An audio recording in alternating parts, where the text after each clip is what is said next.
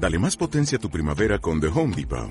Obtén una potencia similar a la de la gasolina para podar, recortar y soplar con el sistema OnePlus de 18 voltios de Ryobi desde solo 89 dólares. Potencia para podar un tercio de un acre con una carga.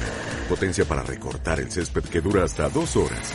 Y fuerza de soplado de 110 millas por hora. Todo con una batería intercambiable.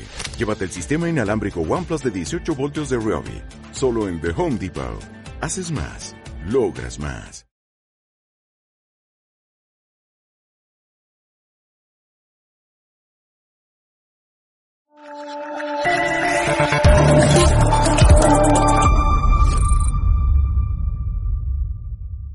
Que eres una mala persona ¿Pero por y en este momento dejo para siempre Sí. de contestar a tus preguntas. Pero porque soy mala persona. No voy a responder a tus preguntas. ¿Usted prefiere hablar con terroristas? Negre es poco más que una sabandija y un analfabeto. Por preguntarle por la imputación de Mónica Oltra durante 13 veces. ¿Eso es ser mala persona? ¿Preguntarle? ¿Debería Javier Negre estar en la cárcel? No estás acreditado. ¿Tú me quieres echar? Sí, claro. Ah, sí. ¿Vale? ¿Libertad de prensa no? No, no, no. ¿Puedo hablar en catalán? ¿Me lo puedo hacer en catalán, por favor? Es que si no, no lo entiendo. Los que recibimos Esto- insultos somos nosotros, no que nos llamamos fascistas, ultraderechas, Esto fachas. no es...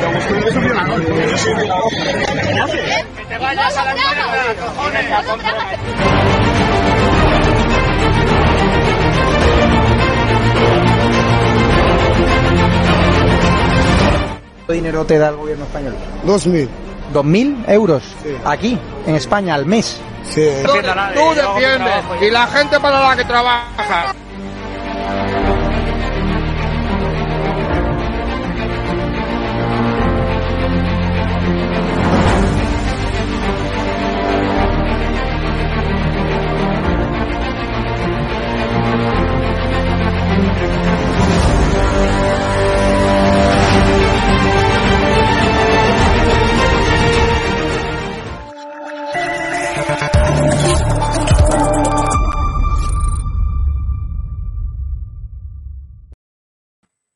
Hola, muy buenas tardes o muy buenos días o muy buenas noches, depende de cuando veáis el programa. Mi nombre es José Antonio Terrones y estamos de nuevo en Podemos Leaks.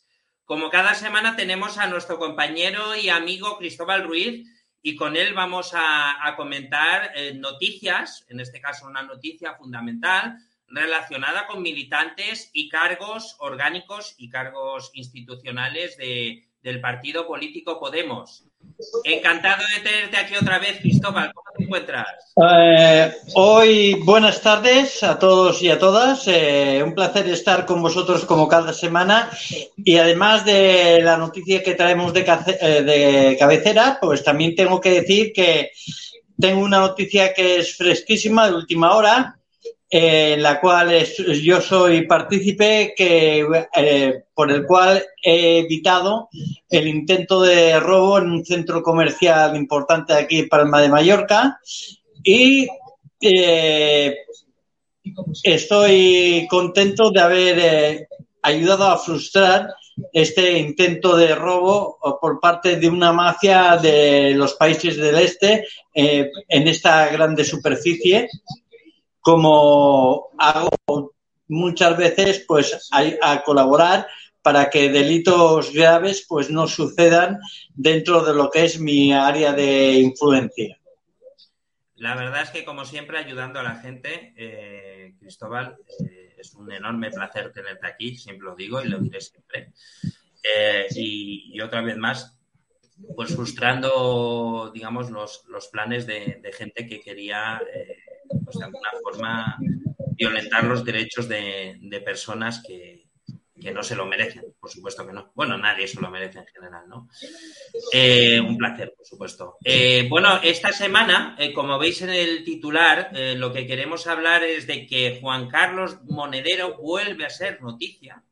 No es la primera vez, desde 2000, prácticamente en 2014, estamos con, todo, con toda esta historia de los 452.000 euros, de dónde salieron, hacia dónde fueron, eh, si de alguna forma eh, están justificados, eh, digamos, a nivel fiscal, etcétera. Y por lo visto, para el juez García Castellón, y no solo para él, sino, por ejemplo, para, para la UDEF, que ha descubierto noventa y pico de cuentas, 92 cuentas dicen, pues por lo visto no está justificado todo esto. ¿Eh? Y no sé, eh, ¿qué te parece esta, esta noticia? ¿Qué, digamos, te sorprende?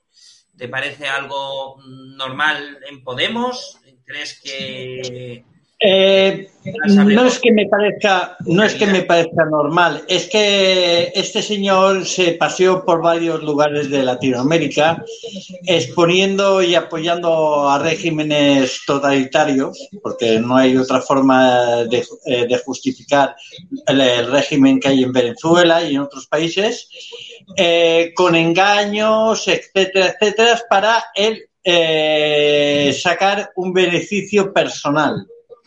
Eso que quede muy claro, para sacar un beneficio personal.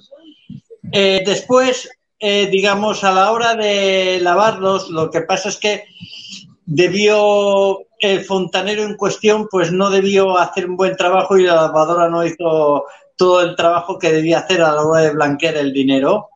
Y resulta que a este señor se le ha, eh, se le ha pillado, se le ha pillado de una forma muy infragante a la hora de justificar eh, la procedencia de este dinero y para qué iba a servir este dinero si era para, digamos, para, era una retribución a título personal o era para luego trasladar esos fondos a terceras personas, asociaciones, etcétera. Esto, eh, eh, esto es lo que hay que aclarar. Es decir, este señor, pues, se ha servido de, digamos, de, digamos, de la legislación española para pagar una cierta cantidad, como digamos, eh, como decir, bueno, vale, me he equivocado a la hora de justificar este dinero, ¿cuánto tengo que pagar esto? Pero realmente este dinero era exclusivamente para él o era para, para otra, otras cuestiones o otras personas, asociaciones, etcétera. Esto es lo que hay que aclarar. Simplemente, este señor ya no es ni la primera, ni la segunda, ni la tercera vez que sale en el tintero, digamos, de, jueces, de juzgados, etcétera. Eh, cabe decir que este señor es el gran amigo de Alberto Jarabo, que también tiene su, ha tenido sus problemas a la hora de justificar algunas cosas en cuestión, que era el antiguo secretario general de Podemos, Díaz Baleares. Es decir, de, de casta le viene al galgo. Es decir, más claro, más, más, claro agua. Es decir, eh, vemos que poco a poco se van reiterando que hay muchas personas que decían que decían que iban a cambiar el país, que iban a cambiar muchas cosas, pero lo único que iban a cambiar era su, eh, situación socioeconómica eh, a través de pelotazos, eh, digamos, de, forma no muy no muy legal, no muy legal. Y la gente, pues, tiene que ver, la gente tiene que ver que si esto era la clase de políticos que iban a entrar dentro de la política, como ya han entrado algunos, eh, ¿qué es lo que justifican? Porque, mm, digamos, el señor Iglesias dimitió, pero dimitió después de dar un, un pelotazo político, después de haber infiltrado de forma totalmente, digamos, irregular a su pareja como, como, han, como han hecho otros dirigentes políticos de Podemos después de cambiar los estatutos sin ninguna asamblea, ninguna votación, aunque ya sabemos que Agora Voting es un instrumento, es un instrumento corrupto. Por lo que se ha demostrado. Eh, por, lo que se ve incluso los mismos de Agora Voting con el tiempo eh, llegaron a decir que esa, esa herramienta era eh, esa herramienta de votación no era lo más eh, transparente posible. Y además incluso cargos orgánicos del partido podían conocer digamos, varios datos que no deberían haber conocido incluso antes de, las votaciones, ¿no? eso era un, dato incontrovertible, ¿no? Lo que pasó aquí en Baleares con la primera votación para el secretario general, que el señor Tony Paler secuestró las actas, secuestró todo. Sí, sí. En, lo que ha pasado... Ya, conocemos el caso. Efectivamente. Es decir, es, es, ya, ya no solamente en Baleares, sino en otros lugares, personas que ni siquiera eran de izquierdas, ni siquiera eran de izquierdas y nunca han sido de izquierdas, sino más bien del signo totalmente contrario, han secuestrado las actas de un partido asambleario, cosa que los estatutos está totalmente prohibido, pero se saltaron los estatutos a la torera porque favorecían a la élite a la, élite eh, sectaria de Podemos a nivel nacional y a nivel provincial. Efectivamente. ¿Qué más, qué, más de que decía? Ahora sale lo de Juan Carlos Modelo de forma reiterativa, pero a la gente ya le cansa de ver cómo este señor sale una y otra vez de forma impune, impune de lo que se supone que son delitos de carácter monetario. ¿Por qué? Perfecto. Mira, ahora lo que vamos a hacer es un poco ir a los antecedentes, ¿eh? digamos, de dónde sale todo esto, porque por lo visto sale eh, de informaciones recibidas a través de, eh, digamos, lo que era el jefe de la inteligencia de, Venezuela en la época de, Hugo Chávez, que era el Pollo Carvajal, Hugo Carvajal, y además de otros miembros, de otros miembros de, no voy a decir qué, ahí, ahí me quedo, ¿eh? no sé nada, eh, de otras personas eh, que ahora son testigos protegidos, ¿no? Vamos a ver. Una cosa, una cosa antes de que pongas esto. Hay que, hay que decirlo bien claro a la gente que nos ve que hay que ponerlo todo entre comillas porque el pollo Carvajal es un delincuente. Hay que ponerlo bien claro. Es un narcotraficante. Hay que, poner, hay que poner los puntos sobre las vías. Es decir, eh, lo que tiene que demostrar no son palabras, sino son hechos, documentos. el juez García Castellón lo tiene claro. Si lo tiene claro, que, tengan los documentos encima de la mesa para demostrar. Eh, y está metido aquí eh, una organización policial tan importante como la UDEF. Con lo cual, yo confío en la UDEF. Vamos, vamos, a confiar, vamos a confiar en el trabajo de este grupo de delitos monetarios, que la UDEF. Después escucharemos a Echenique, escucharemos a mucha gente y bueno, eh, pero bueno, yo confío en la UDEF. Y confío vamos. Eh, dentro de lo que cabe, son los únicos que están haciendo una gran labor. Venga, pues vamos a, a escuchar en un vídeo de Telemadrid eh, es del año 2021 y en el cual pues vamos un poco a los antecedentes de, todo esto. Y en la Audiencia Nacional hoy ha declarado de nuevo el ex jefe de la inteligencia venezolana, Hugo El Pollo Carvajal. Lo ha hecho en calidad de testigo en el caso de la presunta financiación ilegal de Podemos. José Miguel de la Morena Carvajal señala a Juan Carlos Monedero. Sí, en hora y media de declaración ha apuntado al cofundador de Podemos como el encargado de recaudar dinero del gobierno de Venezuela y luego repartirlo tanto en España como en otros países de Latinoamérica. Según fuentes jurídicas a las que ha podido acceder Telemadrid, el ex jefe de la inteligencia militar venezolana eh, habría aportado una lista de personas que podrían corroborar esta acusación. A falta de pruebas materiales, fehacientes, el juez podría llamar a estas personas a declarar como testigos protegidos. La colaboración de Hugo El Pollo Carvajal con la justicia española ha permitido reabrir eh, al juez García Castellón esta causa por la presunta financiación ilegal de Podemos, pero sobre todo ha hecho que la eh, prevista extradición de El Pollo Carvajal a Estados Unidos se frenara. Eso puede llegar a su fin porque la Audiencia Nacional va a dictar su última palabra sobre esa extradición este viernes y en Estados Unidos se le busca por narcotráfico. Bueno, eh, es un señor al que se le busca, al que se le busca por narcotráfico. Eh, evidentemente, es decir, su, la veracidad de sus informaciones dependerá, como tú muy bien dices, eh, de, de todas las pruebas testificales que ponga encima de la mesa de todas las pruebas, eh, digamos, a nivel de humanas, de testigos, ¿eh? Eh, que aporte y de muchas otras cosas. Y además resulta que, por lo que está diciendo, esta persona que está recibiendo este dinero, sea quien sea, y si es cierto se demostrará, no solo lo está enviando para España, sino para otros países de, de Latinoamérica.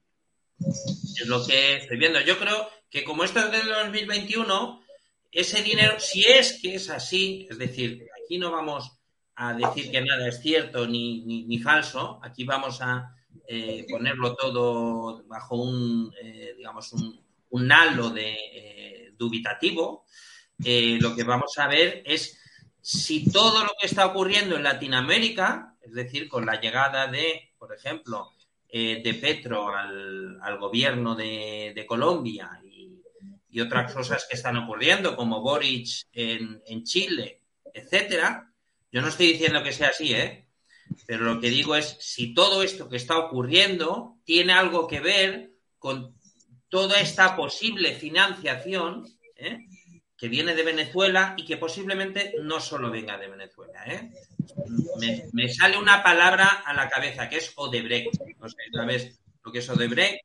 Estas constructoras que de alguna forma, eh, eh, digamos, canalizaban millones y millones de euros, eh, no solo a, digamos, a particulares, también, por lo visto, financiaban, digamos, iniciativas políticas, ¿no?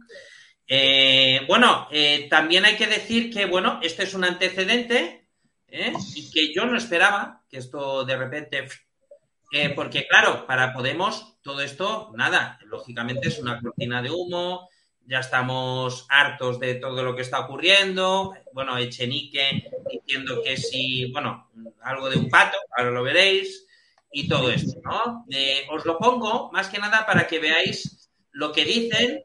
Yo no estoy de acuerdo, ¿eh? yo adelanto todo esto que se dice, pero es lo que dice una página, un canal de YouTube relacionado y relacionado en sentido amoroso con, toda esta gente, con Podemos y, todo esto. Os lo pongo y comentamos. Hablamos de, del juez que ha dejado que María Dolores de Cospedal se vaya las rositas, habiendo un audio en el que se le escucha conspirar con Villarejo para intentar destruir ilegalmente a, a sus adversarios políticos. Hablamos del juez que acaba de permitir que se vaya de Rositas y Verdrola por prácticas fraudulentas de manipulación de precios. Eh, hablamos del juez que aparece en unas conversaciones de gente del PP para que lo traigan a, su puesto para que interceda de alguna manera en el caso de, de Ignacio González, que ahora, después de que hemos escuchado algunos audios de cómo operan este tipo, este tipo de cosas.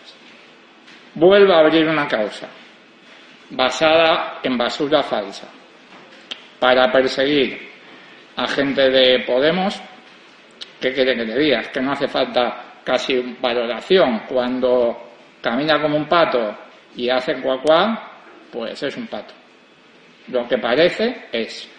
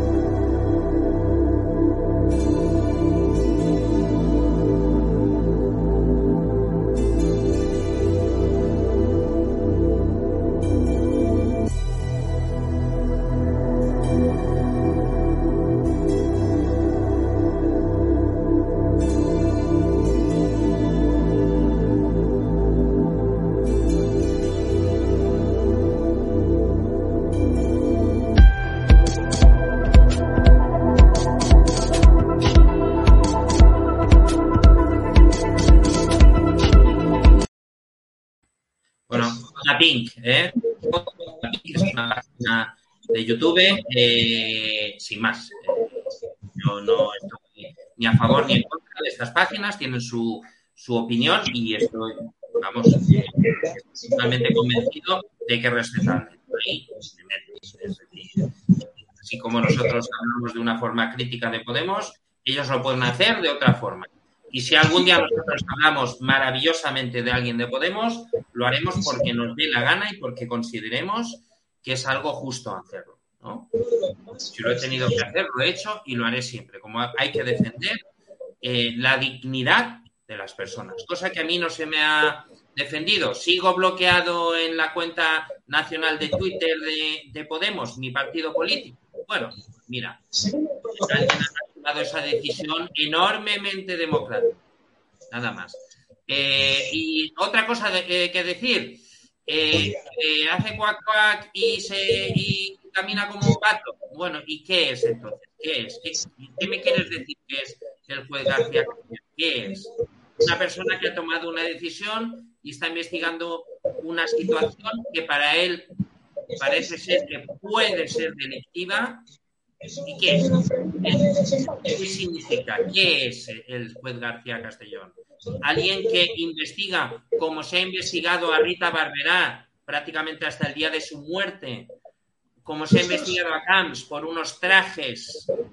¿eh? Es decir, ¿cuántas cosas no vamos a conocer de Podemos? O deberíamos conocer y deberían conocer los, eh, los jueces y los tribunales y no se llegará a conocer. Pues no lo sé, yo creo que algunas.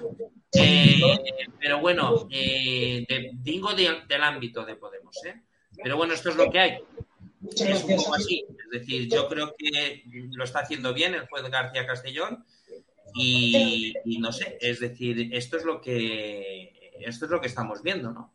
Es decir, pero bueno, para esta gente, pues está muy mal. Se ve que es alguien que de motu propio, un juez, puede hacer, no sé, hacer y deshacer y estar en el juzgado y que se investigue esto y, y se abren diligencias, etcétera, porque a él le da la gana, ¿no? como si fuera yo, ¿no? A mí, porque soy yo, pues abro unas, una serie de, diligencias, eh, comienzo a preparar una serie eh, de, acusaciones a nivel judicial contra el que a mí me dé la gana, ¿no? Juez de, ¿no? Yo que sé, un juez del antiguo oeste. ¿Qué, se han creído esta gente que son los jueces? Los jueces son funcionarios, nada más. Ellos no pueden de moto propio hacer absolutamente nada si no hay una serie de valoraciones, si no hay una serie, eh, digamos, de investigaciones que puedan dar lugar a que se comience a investigar. Por eso hablo de la UDEF. La UDEF no es la policía patriótica esta de, eh, Villarejo. ¿eh? La UDEF es una organización policial reconocida a nivel mundial. Mundial. Y no voy a poner en ningún momento en duda la labor que hace esta gente excepcional, ¿eh? a la cual, por supuesto, no puedo nombrar a nadie, porque, por supuesto, está bajo el secreto de Estado. ¿Eh? Otra cosa, algún día hablaremos de los secretos de Estados desvelados por, por gente dentro de, de, instituciones del Estado. Eso me parece horrible. Algún día hablaremos de eso, que también ocurre. Y ocurre para mal y ocurre para beneficiar precisamente a los delincuentes. Y eso no se debe. ¿Eh? Eh, pues nada, eh, también comentar. Esta gente, esta gente que hace este tipo de prácticas, esta gente que hace este tipo de prácticas que, que lo que hacen es hacer un flaco favor a la sociedad y, y, hacer un favor a los delincuentes, se convierten en delincuentes. Por tanto, hay que perseguirlos. Hay que perseguirlos con todo el peso de la ley.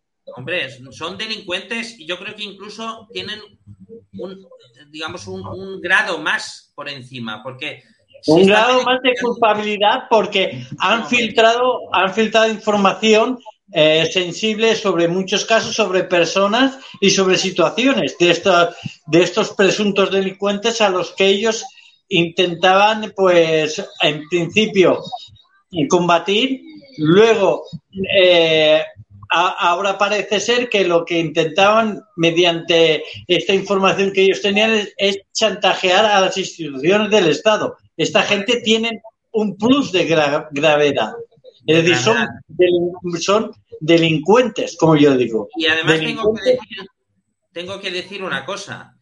Eh, si en una si en un país eh, las instituciones del Estado son manejadas por personas que al final la utilizan a su antojo en su propio beneficio, pues eso. Eh, pero claro, ya iremos hablando porque, claro, incluso eh, los telespectadores deben saber exactamente de qué se está comentando. Por ejemplo, ha habido informaciones en las cuales, por lo visto, se le dio un chivatazo desde un estamento policial a un, a un digamos, a un narco para que, digamos, justo antes de eh, que se produjera, digamos, una redada, ¿no? Y eso me parece terrible. Eh, de eso estaba hablando, pero también, como tú dices, ha ocurrido, por ejemplo, con, eh, digamos, con aquel famoso, digamos, programa israelí, que ahora no me sale el nombre, pero bueno, eh, vamos a ir comentando también, eh, por ejemplo, a través de una explicación jurídica, eh, lo que ocurre con las 92 cuentas que por lo visto tiene Monedero.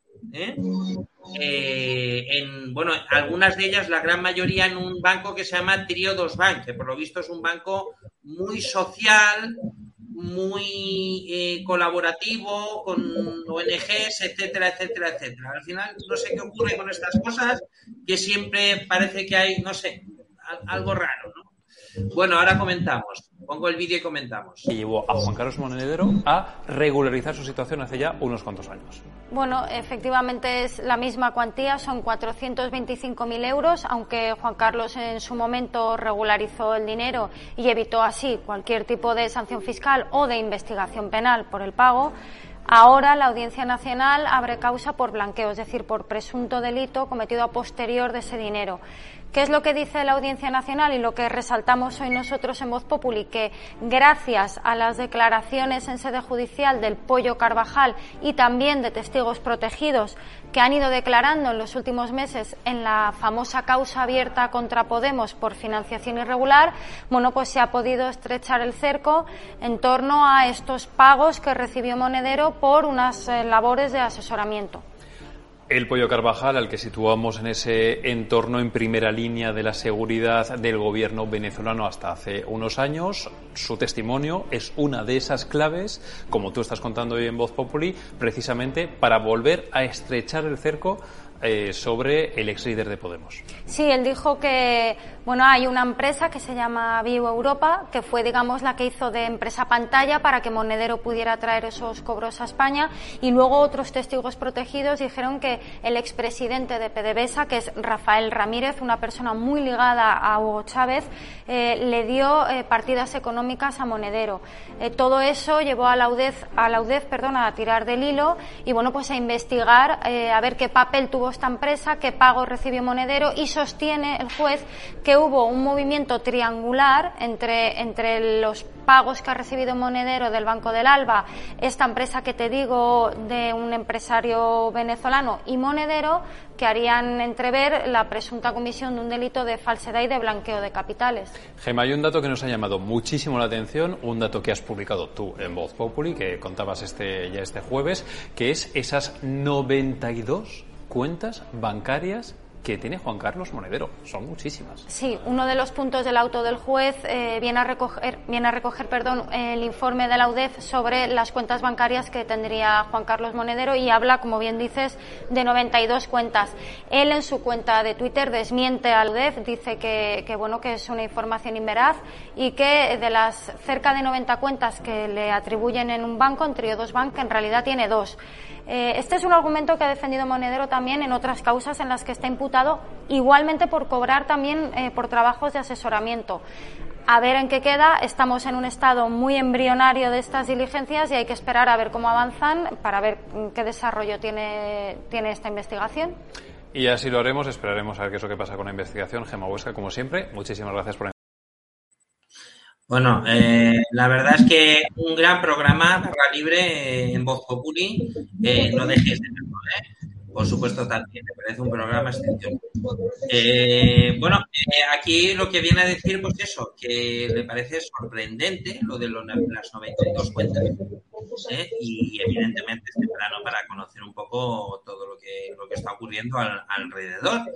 Pero bueno, eh, también eh, podemos decir que eh, después, en Todo es Mentira, un programa de, de, de Telecinco, lo que quiere comentar eh, es que por lo visto se ha hablado con Monedero, también volveremos a escuchar de otra forma un poco lo que dice Echenique eh, y, y, comentaremos sus palabras. Evidentemente, lo que viene a decir es que el juez García Castellón, por lo visto, no es, bueno, es, por lo visto está afiliado al PP, eh, es una persona, eh, digamos que lo que hace es utilizar eh, todos los medios que pueda para, para hundir a Podemos y hundir a, Monedero. Y, y, nada, que ya está inmunizado, que ya sabe que todo esto es mentira, que no va a llegar a ninguna. Bueno, como el programa, mira, todo es mentira. Bueno, ahora comentamos para que cada uno pues tenga su opinión. Otra polémica, y es que la Audiencia Nacional ha abierto una causa contra uno de los fundadores de Podemos, Juan Carlos Monedero, por, eh, según eh, la audiencia, blanqueo de capitales y falsedad documental. El motivo es una transferencia de 425.000 euros que cobró en 2013 por asesorar a varios gobiernos latinoamericanos. 425.000 eurazos, Monedero, cuidado con el apellido, que a lo mejor hay que cambiárselo, ¿eh? Juan Carlos, amplia cuenta bancaria. Verás este chiste. bueno, de la causa contra Monedero ha hablado pues Pablo Echenique, que ha puesto el punto de mira sobre el juez que lleva el caso. Ha dicho esto. Hablamos de, del juez que ha dejado que María Dolores de Cospedal se vaya las rositas habiendo un audio en el que se le escucha conspirar con Villarejo para intentar destruir ilegalmente a sus adversarios políticos. Que ahora vuelva a abrir una causa basada en basura falsa para perseguir a gente de Podemos, ¿qué quiere que te diga? Que no hace falta casi valoración. Cuando camina como un pato y hace cuacuá, pues es un pato. Bueno, eh, discrepo con el señor Echenique, ¿eh? No todo el que camina como un pato y hace cuacuá es un pato, y si no, mira Agustín, ya verás. es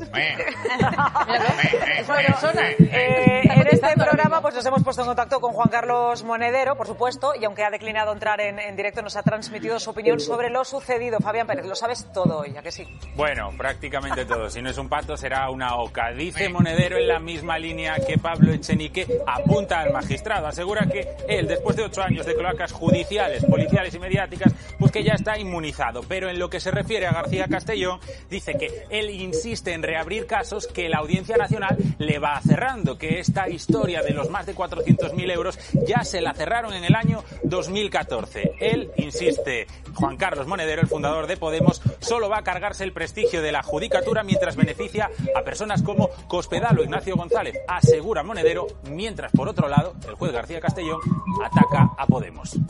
Fabián. Andrea. Bueno, aquí se ha utilizado por parte de un portavoz de un partido político. Bueno, eh, ya ves lo que dice, pues eso, que, eh, que, que, llevan eh, muchos años detrás de esto y que, que nada, que él ya está inmunizado, que, que bueno, que le parece eh, otra causa más para hundir a Podemos, ¿no? Es decir, que, bueno, ¿qué vamos a hacerle? Así es la, la justicia, ¿eh? Justicia cuando, eh, cuando hay un partido como Podemos, lo que hay que hacer es, es eh, lo que hace es hundirla, ¿no? Hundir a, a ese partido político. Eh, bueno, poco nos queda más por, por decir esta semana. Más que nada lo que queríamos comentar era un poco, digamos, a nivel global, es lo que están diciendo los medios y que, digamos, que nos parece un poquito las, lo que hemos conocido esta semana de las informaciones respecto a lo que ocurre con, con, Juan Carlos Monedero y sus 92 cuentas. Yo creo que en mi vida no he tenido más de 10 cuentas o algo así, quizás en toda mi vida, antes de, digo yo, ¿eh? por decir algo, yo qué sé, una en el Sanostra. Y me basta. Sí, no, a ver, pero digo, te has cambiado de banco, te has ido a un banco, te has ido a otro, yo qué sé, yo por lo menos sí, temas empresariales, laborales, Es decir, me he ido a Alemania a trabajar, allí necesitabas una cuenta, etcétera, yo qué sé, 10 cuentas, pero 92 cuentas me parece una exageración.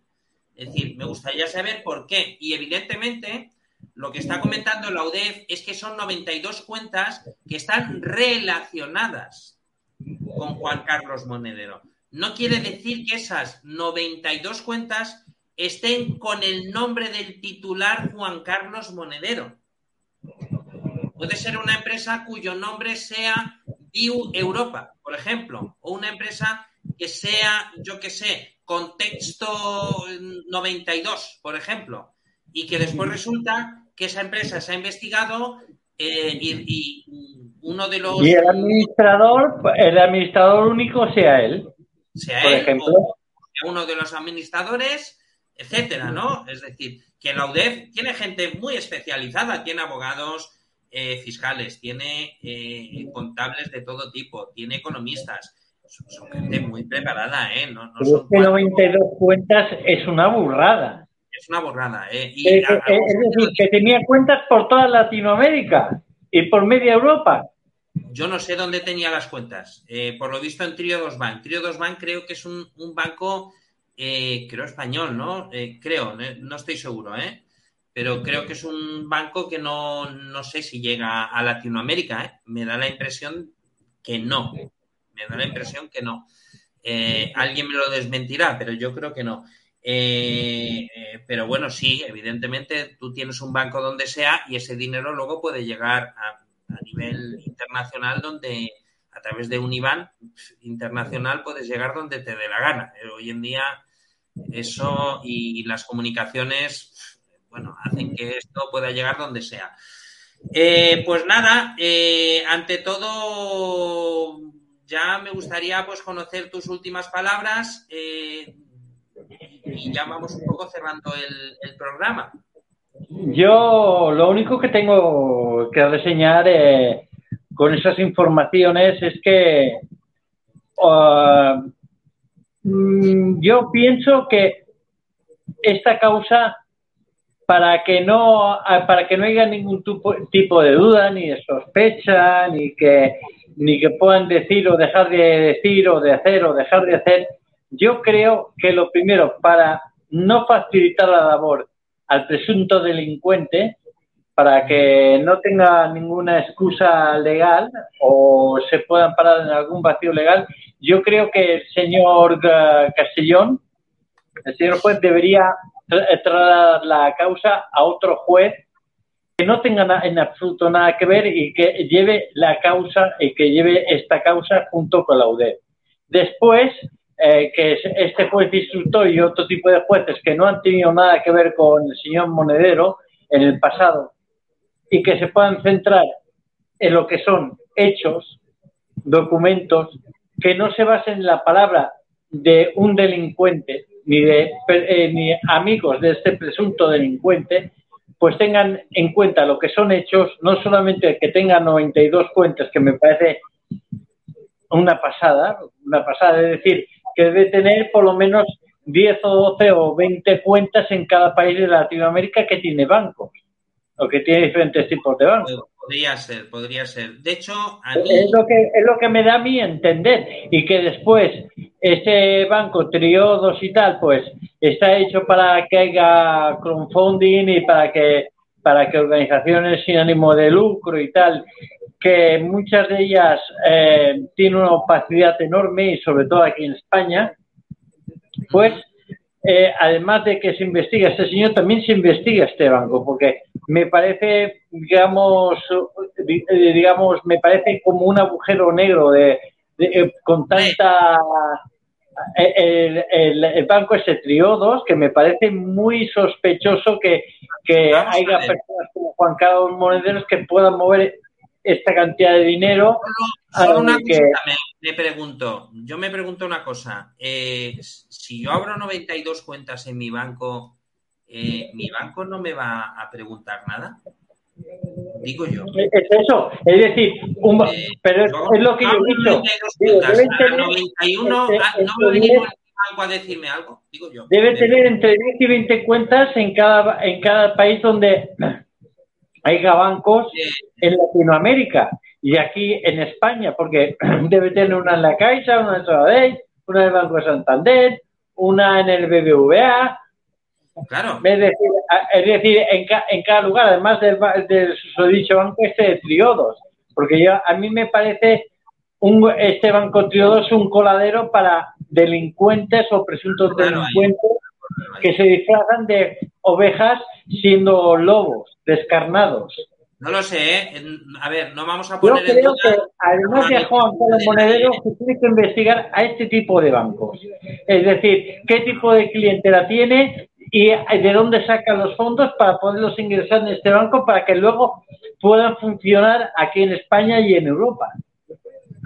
Sí, es lo que. Vamos, pero sin poner en duda la, honor- la honorabilidad de nadie. Quiero decir. que- Por supuesto, por supuesto, pero de eso se trata de que además de, de investigar a Juan Carlos Monedero, de investigar a Juan Carlos Monedero, también investiguen a, esto, a este banco, a estos bancos y, de, y quiénes han ingresado dinero en estos bancos, quiénes son y de dónde de dónde viene ese dinero, de dónde procede realmente. Porque si hay un hombre que, por ejemplo, Pepito Pérez de Chile ha ingresado en una de las cuentas Juan Carlos Monedero, ahí en Chile, y luego ha pasado, ¿de dónde este Pepito Pérez ha, ha sacado el dinero? ¿A qué se dedica allí en Chile? Por sí, ejemplo. Es decir, hay que, hay que buscar la fuente, la fuente de, de estas cuentas, de, de estas personas que ingresan o, o, o- o- recogen dinero de estas cuentas y, de- es decir, el modus operandi para saber realmente de dónde, dónde está el, eh, de dónde procede el dinero, si es ilícito o si, o si no es ilícito. hay que decir aquí es una cosa. Aquí no, no nos metemos con que nadie tenga 400.000, ni 500.000, ni 10 millones de euros en una cuenta, ni 50 millones de euros. Lo que sea, ¿eh? El ganar dinero es algo maravilloso. Y a mí la gente que, que gana dinero me parece algo sensacional. Siempre que lo haga de una manera lícita. Yo lo que no veo bien es que la gente lo gane de manera ilícita. Porque eso eh, a- al final perjudica y, y corrompe a la sociedad. perjudica a, a toda la sociedad porque ese, ese dinero podría ir destinado a muchas cosas que necesita la gente. Efectivamente, no, no, no. Y, y si alguien, alguien, una persona, a nivel personal, gana una cantidad de dinero ingente, que a mí me parece algo alucinante, 100 millones de euros, me parece sensacional, ¿eh? sensacional. Y que haga con ello lo que quiera. Pero si lo ha ganado, si lo ha ganado honradamente, ¿eh? me parece, bueno, maravilloso. Y si además de esos 100 millones de euros paga los impuestos que debe pagar, ¿eh? evidentemente teniendo los profesionales fiscales que deba tener, porque si yo gano 100 millones de euros, no voy a ir a, Hacienda, bueno, ¿cuánto tengo que pagar? No, iré a unos, eh, iré a unos ingenieros fiscales.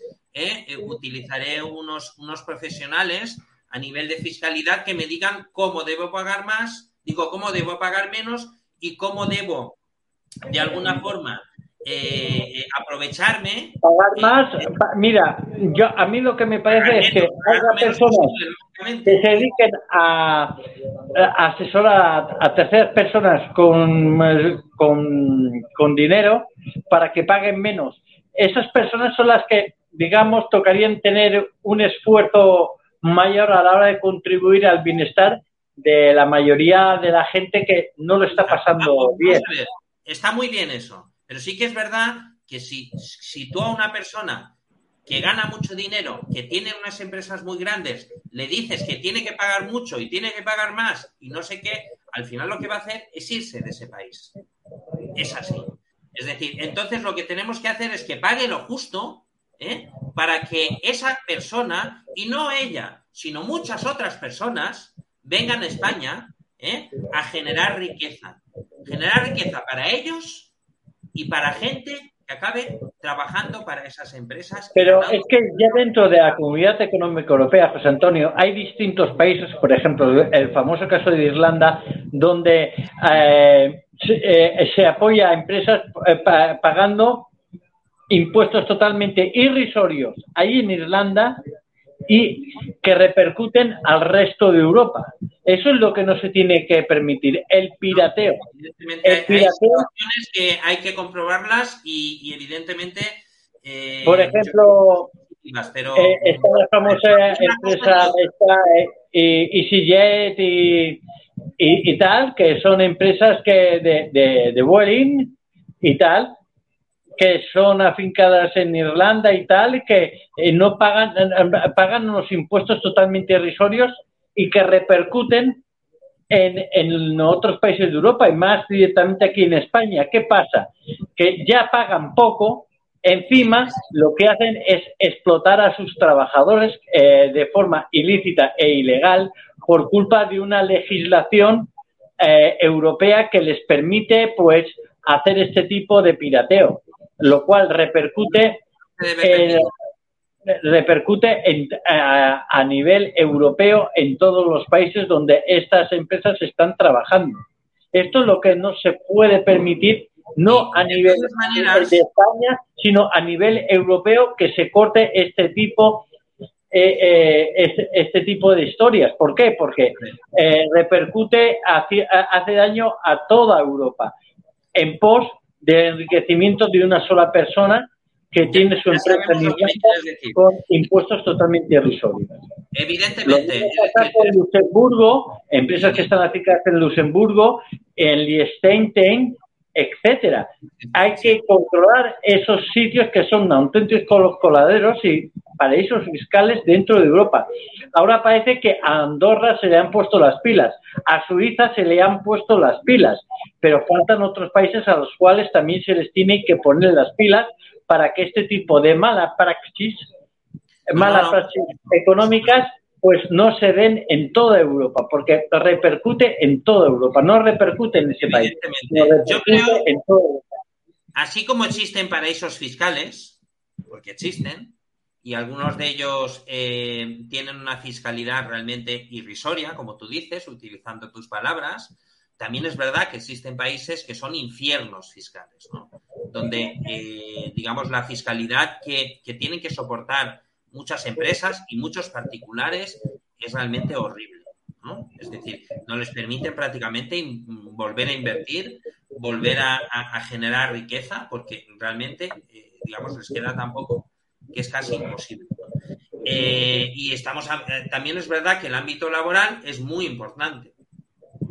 ¿Entiendes lo que te digo? Sí, es verdad, tienes toda la razón. Si tú pagas eh, poco en impuestos, pero también te quieres ahorrar el dinero de los trabajadores, es, decir, lo que estás haciendo es un enriquecimiento ilícito realmente, ¿no? Y eso debería no estar permitido. Pero bueno, ya hemos comentado un poquito esta pequeña situación, hablaremos mucho más sobre este tema de los paraísos fiscales, de los paraísos fiscales y también de los infiernos fiscales. Creo que España es un infierno fiscal, ¿eh? a pesar de que es verdad que eh, la presión fiscal no es tan alta como otros países, pero sí que es verdad que el esfuerzo fiscal que, soportan eh, los ciudadanos en España es, es horrible.